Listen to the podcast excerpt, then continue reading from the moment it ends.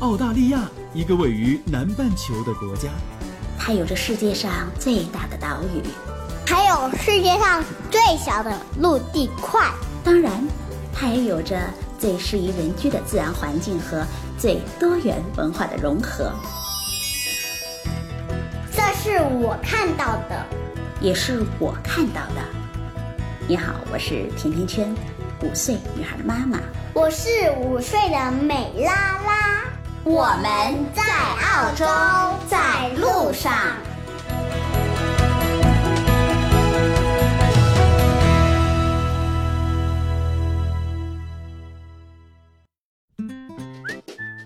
大家好，甜甜圈在澳大利亚的悉尼向你问好。上周甜甜圈看世界的新专辑上线了，在这儿我先公布一下获得我送出的签名版的《牵手去美国》的三位听友的名字，他们是许然、匹夫有责、M N S L，赶快把你们的收件地址私信给我吧，很快就能收到书了。自从做了甜甜圈在澳洲之后，我发现听友们对我都特别的好。我常常会收到来自四面八方的听友们的关爱。比如说，在上周六的凌晨的时候啊，一个在中国的叫露西亚的听友就给我发来微信，他说：“啊，甜甜圈，你们都安全吗？刚刚听到新闻里说澳洲会有恐怖袭击，不知道真实情况如何。我希望你们都安好。”人在他乡却被素未见面的听友们这样的挂念着，我真的会感到特别的温暖。我们在悉尼，一切都挺好的。还有安徽的听友李先生说自己家的春茶过几天就可以摘了，知道我喜欢喝茶，特别要邮寄他的黄山有机松萝给我尝尝。还有上周深圳的听友淡竹叶给我发来微信，想让我帮忙找男朋友，然后他就把他的照片、个人信息全都发给了我。虽然没有见过面，但是却这么的信任我，我会特别特别的感动。有温暖，有信赖，还有托付，都是沉甸甸的。在这儿，我想再次的感谢大家。周末的时候啊，我们一家去了悉尼的奥林匹克公园，参加了 Easter Show。这是悉尼一年一度的最最盛大的年度庆典的皇家嘉年华。我们一大早就出发，到夜里才回来。美拉拉是彻底的玩嗨了，而我和美爸就累趴下了。因为这里边啊，不仅仅有刺激的成人嘉年华、儿童嘉年华，还有动物嘉年华，包括羊驼、牛、马、猪、羊、山羊等一万四千多只的动物，就跟着他们的农场主们一起来参加了这个大 party。每年春分月圆之后的第一个星期天。西方最盛大的一个节日就会到了，那这就是复活节。这个周五呢，到下周一也是澳洲的复活节的公众假期，跨周末一共有四天的时间。我们一家会做一个短途的旅行，下周给大家分享我们的旅途吧。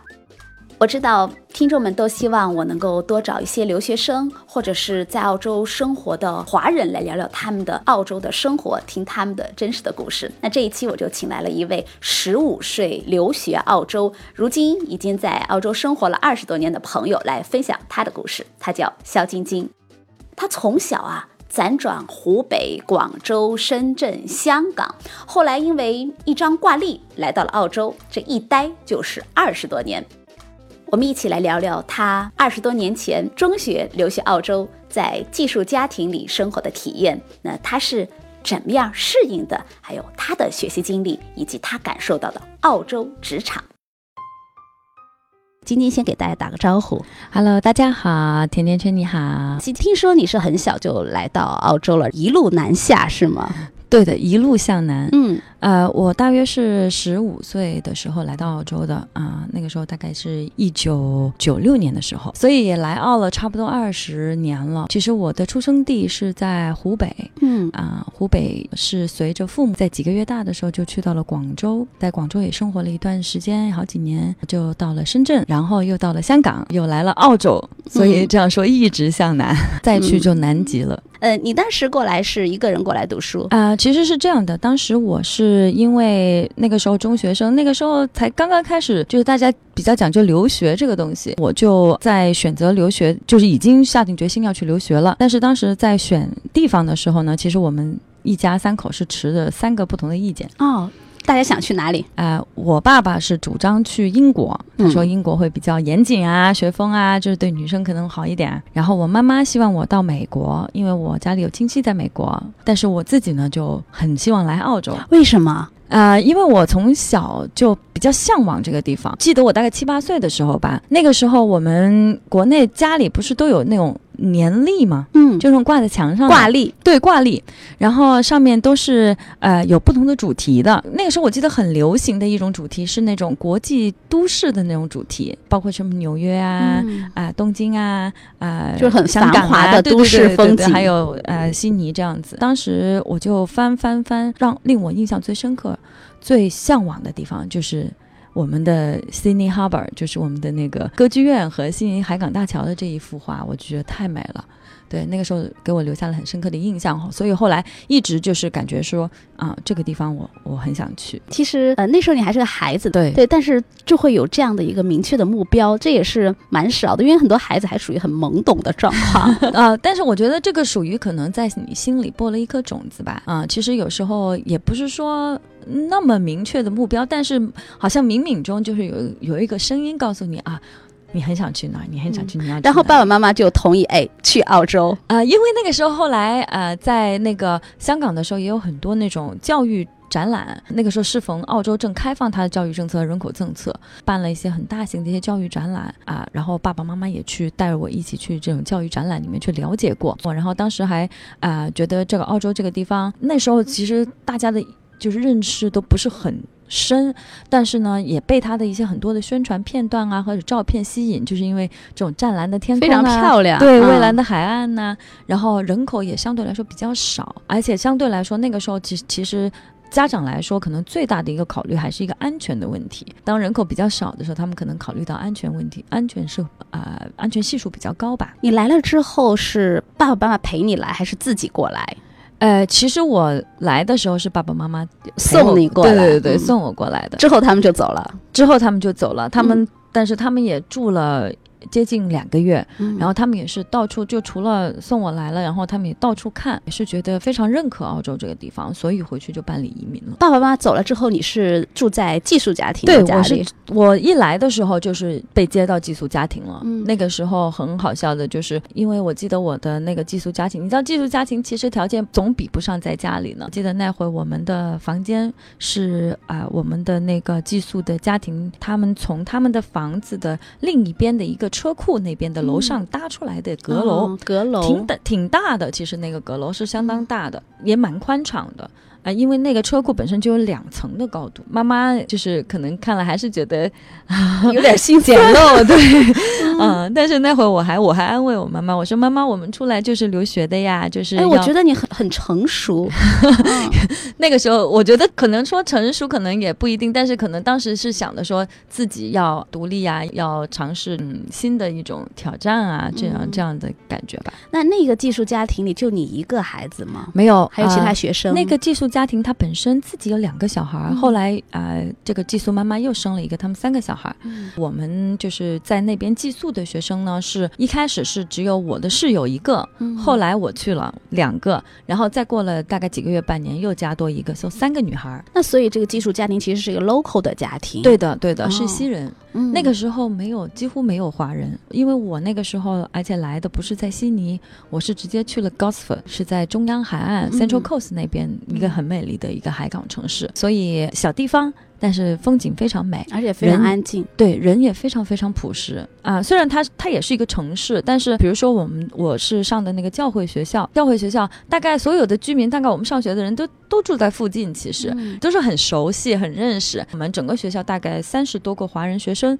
也分布在这些家庭里面。但是那个时候也经常一起聚会，就蛮开心的。对，寄宿家庭里三个女孩分别是来自什么国家呢？我的那个室友也是是来自香港，然后另外一个是啊来自澳门。虽然说可能有不同的口音，对对对对嗯，对，但是你们还是能够交流的会比较好，对对对，会有很有亲切感。对的，因为我我在从小在广州长大嘛，所以嗯语言能说粤语对对也没有什么障碍。对饮食这些方面嗯习惯吗？我记得那个时候没有说习不习惯呢，嗯因为在身体在发育的时候，特想吃特想就。我们那个时候吃的特别可怕，嗯然后当然你会啊、会想念就是中国食品啊，那么所以我们每周也会特意坐火车出来。我们上中文课的时候，上完中文课就不回家了，肯定是去啊、拆素啊或者什么地方打打牙祭，或者到、啊 到到 city 来就是饮个茶呀，嗯或者是啊、吃一些中国的一些菜啊这样哎，。那你觉得在寄宿家庭里，寄宿家庭的爸爸妈妈他们对你们是一种什么样的状态？呃，我我觉得我是比较幸运的，我这个寄宿家庭的爸爸妈妈非常非常的对我们非常好，真的就把我们当成自己的儿女一样。到现在我们都还有保持联系，然后我们在 Facebook 上面都会联系，有时候也会如果抽空了，大概可能也会去。还回到告诉我去看看他，他的女儿现在都已经生孩子了，我这时间过得好快好快啊！对于基础家庭的相处是非常融洽的一种状态。。对对对对嗯对对，很多的听众，尤其是在国内的听众，他们会对寄宿家庭有一种很觉得想去了解的这状态，因为在国内寄宿家庭状况蛮少的。是的，那是的。在寄宿家庭里，那孩子们都吃什么？那这样是会管理这些孩子吗？还是说孩子们完全是个独立的空间，只是寄宿家庭提供这个吃的和住的地方？我觉得这个随着这个时间，就是或者是年代的不一样，我觉得。我们那会儿来的时候，寄宿家庭还算是真的是发自内心的去帮助这些海外学生去融入这个社会，或者是融入这些本地的生活的。当然，我也有听过，就是有一些不是说那么的好的，但是普遍来说，我觉得现在的寄宿家庭的质量可能稍微还是下降了。嗯就是可能更多人是因为经济的原因去啊成为去 register 成为这个寄宿家庭，但是真正真正能够提供给到海外游子的一种温暖他的心的这个可能还是比较少的，所以我说我是幸运的。那会儿我的这个寄宿家庭的爸爸妈妈确实真的是很不错，他还会带着我去啊、考车牌啊，然后你一定要考啊，你到了十六岁你就要考了呀，就他们会做很多就跟对待自自己的孩子一样的，对。嗯比如说，如果我们想吃什么呀，他也会尽量去满足，即便他不会做那个中国菜，但是他也会去尝试。他比如说会去做一个叫 stir fry，他他认为他已经很就是，当然我们也会很 appreciate，就是很很感激他去为我们做的这些东西。你们这三个室友现在大家还经常保持联系吗？呃，只有我留在澳洲，其他的嗯两位室友也就啊、回到自己原来的地方，对发嗯各自发展了。但是当然，我另外一个室友在啊、她成为了空姐，有时候她也会飞澳洲来，她她飞到澳洲来之后，我们还会见面。对，嗯其实那是一种非常好的友谊，对的对的，因为是很很小的时候的，而且当时很单纯的这种对交友，对对对，嗯。而且那个时候你想，几乎是二十四小时都在一起的，嗯。因为上学一起，睡觉一起，吃饭一起，像自己的亲人一样，对，就像姐妹一样，对，嗯，是非常幸运。对对对。在中央海岸一直读完了嗯。高中，对，然后就到悉尼来。我在悉尼呢读了平面设计啊、我是进到一个专业平面设计的学院去读的这个啊、graphic design。你在这边考学会完全出于自己的兴趣爱好来选你的学科吗？是，呃，我可以说我做了一些，就是当时对父母来说是先斩后奏的事情吧，啊、因为其实说真的，一般华人的父母或者家庭还是希望孩子可能会读一些商科相关的，对，会计啊，对这样非常 非常喜欢孩子做这一方面的对。对对对，那个时候我父母的可能一个本身的一个愿望也是也是这样的吧，但是因为我从小呢就学习美术，我对美术啊这方面也是很有兴趣。其实那个时候我已经很很坚定自己的想法，就是我觉得我要从事这方面的工作。你好像一直都是很有主见的一个孩子，嗯就会知道自己想要什么。现在说起来像是有主见，那会说的时候就是你任性，就是会被父母说啊，就认为是任性啊。那个时候，不过但是后来，因为我是这样想的，我说既然你选择了要坚持，你就要做到好，要最后你要。证明给父母看，你的选择是没有错的。这个是我真的是内心很坚持的一样东西。对，做的平面设计的过程当中，你觉得你的这个兴趣爱好嗯正好和你的学科结合起来了。后来毕业之后，说在澳好找到合适的工作吗？哎、我蛮幸运的，我还没有毕业的时候就已经找到一份 part time 的工作了。嗯，在毕了业以后，我就很快就拿到了一份 offer，就翡翠互动电视，我们的华人卫星电视的一个台，可能广东人会比较熟悉了。这个嗯 TVBJ 进去就做了一个 junior 的 graphic designer，这样呢就开始了啊从事这个广告的职业了。你到现在还很喜欢广告吗？这方面的工作？其实我现在做的一直没有离开过，可以说。来说一说你的整个职场经历，你毕业之后有没有换过工作？当然有的。第一份工作做一些啊 junior graphic design 的工作，当时也是主要是负责一些平面的一些广告的宣传，还有我们这个录像的节目的一些剪接呀。后来做了一段时间，大概一年吧，一年多以后呢，开始是想说自己应该也是要尝试一下新的挑战了。在投了一些简历以后，后来接到另外一个 offer，是在一家金融公司做 marketing 方面的东西。那么他当时要求的是一个 marketing assistant，再加上 graphic design 的一个这样的一个角色，就得到了这这个 offer。当时进去了以后，开始。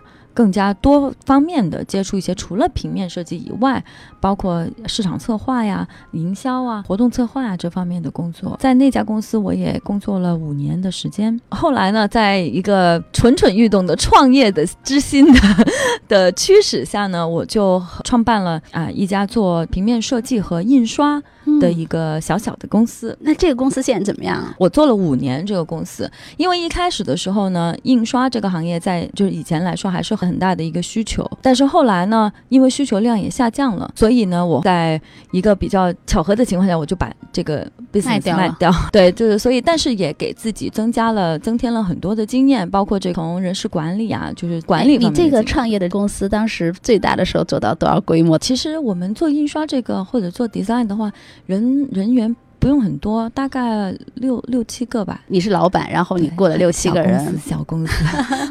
那你觉得在澳洲这样的创业和你在其他公司里去工作有什么不同的感受？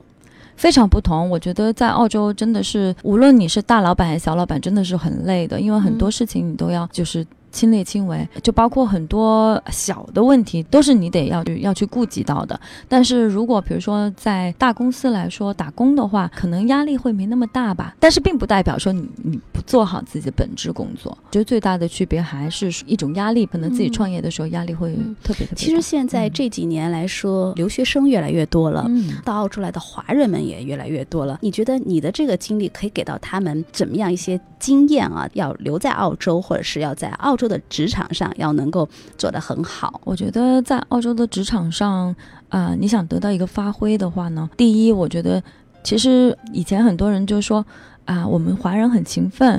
工作的很卖力，卖力是其次，我觉得卖力这是当然的。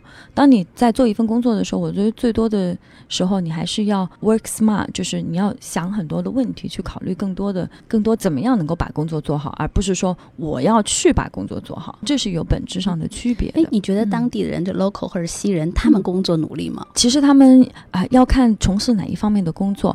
因为像我们现在在啊从事地产方面的时候呢，其实我们很多跟我们合作的这些。Mainstream 的这些公司的这些这些人，他们都非常努力。包括我之前在 CBRE，我们公司的这些高层啊，或者是一些到了 management level 的人，都是非常非常勤奋的。就你意想不到，他可以多早起床，或者是就是工作到多晚。就很多时候，只是因为我们没有看到别人的勤奋，对的，对的，对只看到了自己的付出。对的，对的。所以其实我觉得付出这个东西和收获真的是会成正比。现在你们的一家人都来了，你还会常回中国吗？会的，我们差不多每年都会回，对，因为毕竟还有。很多的亲戚朋友会在中国，你感受到的中国的变化是什么样的？每一次回去，中国的变化真的是很大的。其实举最简单的例子，比如说现在，我就算每每年差不多每年都会回到深圳，或者是或者是香港，或者是湖北，每一次我都还是搞不清楚这个路怎么走。对，城市的发展太快了。对的，对的，对的。而且有时候可能你会回到一些旧的一些地方。特别是像深圳，就你已经找不到以前的痕迹了，很多地方就对，有时候会觉得挺遗憾的。对我在深圳，我也觉得城市的变化非常大，因为我其实，在没有离开深圳的时候，有时候很久没有到另外一个区去了，我就会发现隔一段时间变化就会很大。对对对，可能基本上就是除了老区罗湖那边，其实基本上其他什么像香蜜湖、蓝山，基本上已经看不到以前的那个痕迹了。我记得我们很小那个时候在深圳上学的时候，那个时候说的香蜜湖已经是。郊区了，就是要消去香就上海宾馆那块是核心地带。对对对对，那个时候说是去香蜜湖玩，那已经是要等于是一个郊游的状态了。你到澳洲，刚才说的已经有二十来年了。嗯，澳洲现在给你留下最深的印象和当时你看到的挂历上的照片，你觉得还有什么不一样吗？没有不一样的。我每一次乘飞机或者什么，每一次看到我们的悉尼海港的这个景观，我还是深深的被它就是感动。我就还是觉得哎太美了，这个特别每一次出游回来都会觉得还是悉尼好，是吗？澳洲最打动你的是什么？其实不光是它的风景了，就是我觉得可能因为按照现在来说，可能一大半的时间是。在澳洲的，所以我觉得最重要的可能还是那种感情吧，放放进去的感情，这里的人和事儿是我最最最牵挂的。嗯，今天也非常的谢谢你，再见，拜。今天就到这里了。如果你对澳洲的留学、移民、置业、投资、吃喝住用行有话要说，可以在节目的下方直接点击我要评论，或者加甜甜圈的微信 FM 甜甜圈的全拼。F M T I A N T I A N Q U A N 就可以给我留言互动了。甜甜圈在澳洲给你说我看到的、听到的、经历着的和感受到的。我们下期再见吧。